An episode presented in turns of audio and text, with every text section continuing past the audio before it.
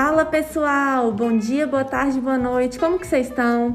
Nós somos do primeiro grupo, nós de TCC na Med, nosso podcast é acessado por mais de 50 milhões de pessoas. E após a gente receber muitas mensagens de vocês, conseguimos reunir todo o nosso grupo, vocês acreditam?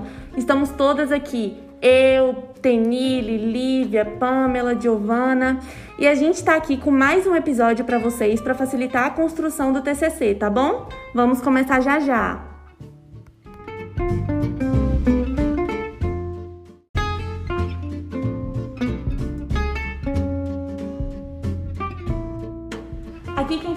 Bia, eu manjo tudo de TCC. Pode tirar suas dúvidas. Manda que eu passo. E se quiser, eu te oriento. Em inglês fica bem mais fácil. Brincadeiras à parte, vamos ao tema de hoje. Falaremos sobre os tipos de pesquisa e medidas de associação. Sabemos que um bom delineamento de estudo nos permite produzir uma pesquisa científica de qualidade. Segundo a classificação de Gil, não Gilberto do BBB, mas sim Carlos Gil, o autor de Métodos e Técnicas de Pesquisa Social, podemos classificar as pesquisas do ponto de vista da sua natureza, como pesquisa básica, que não gera aplicações práticas, e pesquisa aplicada, que gera aplicações práticas.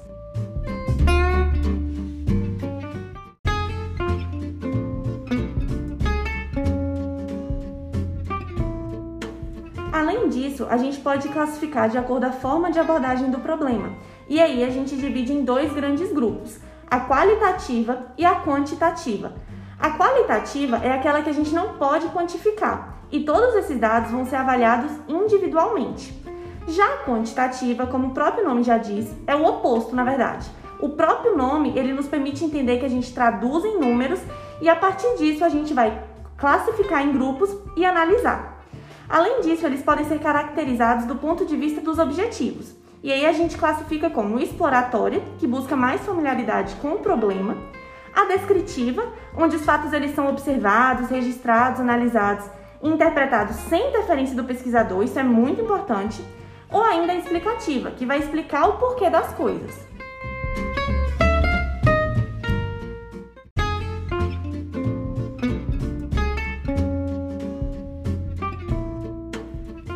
Do ponto de vista dos procedimentos técnicos, pode ser bibliográfica. Recupera o conhecimento científico acumulado sobre um tema ou um problema.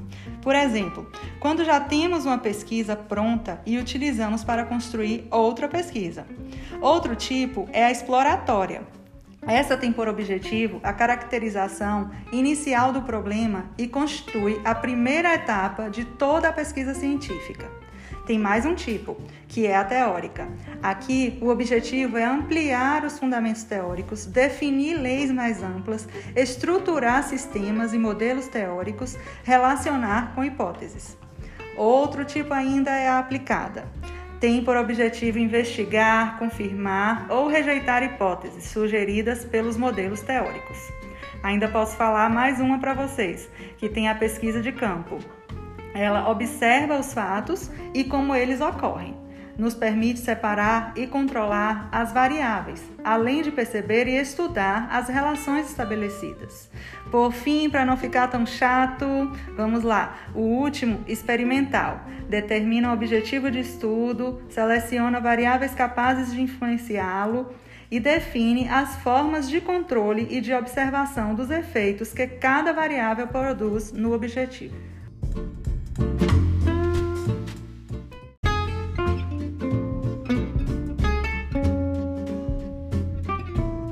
Vamos lá, pessoal. Aguentem só mais um pouquinho. As pesquisas da área da saúde podem ser divididas em dois grandes grupos: experimental, em laboratório, ou epidemiológica, também chamada de demográfica. Dentro do epidemiológico, temos subgrupos como o relato de caso, que é uma descrição detalhada de um ou alguns casos clínicos, geralmente de um evento clínico raro ou uma nova intervenção. Ainda dentro de epidemiológica, temos a ecológica, que descrevem as diferenças entre a população em um determinado espaço ou tempo ou um mesmo tempo comparando a ocorrência de doenças entre grupos de pessoas. Outro tipo é o caso controle, que estuda grupos semelhantes selecionados a partir de uma população de risco que compara doentes versus não doentes, considerando a exposição e os possíveis fatores de risco que a amostra de doentes foi exposta. A partir desse estudo, podemos calcular a razão de chances ou odds ratio. Se for maior que 1, confirmamos como fator de risco. Se for menor que 1, fator protetor.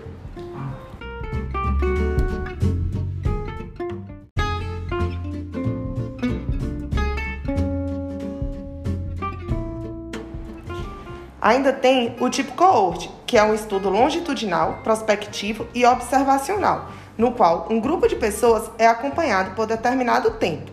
Através desse estudo, é possível calcular o risco relativo e estabelecer a etiologia e fatores de risco, sendo apropriado para descobrir a incidência e a história natural de uma condição de saúde.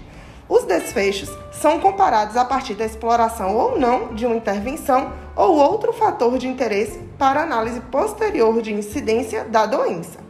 Uma desvantagem desse estudo é que ele é demorado e muito caro. E para calcular o risco relativo, existe uma fórmula e vamos aprender a fórmula. O risco relativo é igual ao risco do desfecho em um indivíduo exposto sobre o risco do desfecho de indivíduos não, não expostos.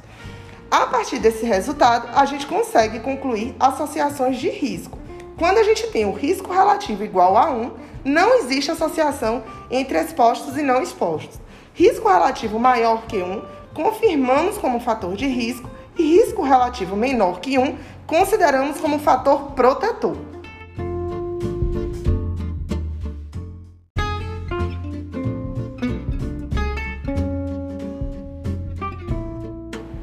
Então vamos lá, pessoal. A gente já está indo para a última parte da aula. Eu espero que vocês tenham gostado do podcast até aqui, tenham entendido o conteúdo, mas vamos entender mais algumas coisinhas.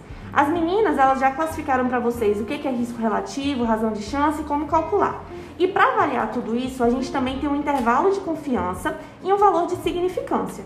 Sendo que esse intervalo de confiança, diferente de um, ele indica que o achado ele é significativo. Além disso, quando esse intervalo de confiança ele é muito grande, a gente pode entender que a amostragem utilizada pelo estudo foi uma amostragem pequena. Por fim, a gente também tem outras medidas de associação, como razão de prevalência, risco atribuível, redução do risco relativo e número necessário a tratar. Mas fiquem tranquilos, isso vai ser para uma próxima aula, tá bom? E eu espero que vocês tenham gostado do podcast, tenham aproveitado e que isso sirva para a construção do TCC de vocês, certo? Muito obrigada. obrigada. Tchau, galera. O próximo é comigo, hein? Até a próxima. Tchau.